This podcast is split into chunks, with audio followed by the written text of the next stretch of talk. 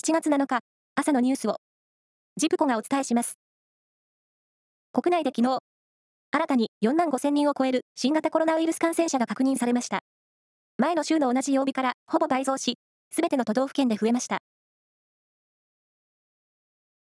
インターネット上の誹謗中傷対策として、侮辱罪の法定刑を引き上げ、厳罰化する改正刑法が昨日、施行されました。30日未満の拘留か1万円未満の過料とされていた法定刑に、1年以下の懲役、禁錮、または30万円以下の罰金が追加されました。日銀が行った先月の生活意識アンケートで、現在の物価が1年前と比べて上がったと回答した人の割合は、89%に達しました。今年3月の前回調査から7.8ポイント上昇して、2008年9月以来、およそ14年ぶりの水準でした。厚生労働省の専門部会は、新型コロナウイルスや天然痘、サル痘など、8種類の感染症のワクチン開発を重点的に支援する方針を決めました。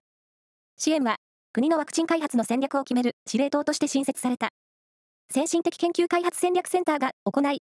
今後の感染症の流行に備えて、国産ワクチンの早期実用化を目指します。サッカーの J1 は昨日、第20節が行われ、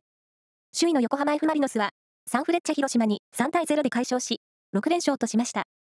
名古屋グランパスは、柏レイソルに1対0で勝って、9位に浮上です。プロ野球は昨日、5試合が行われ、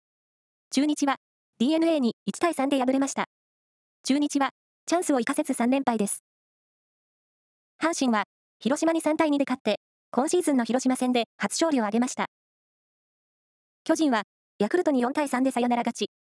ヤクルトはおよそ2ヶ月ぶりの2連敗です。パリーグはロッテが日本ハムに5対4で競り勝ち、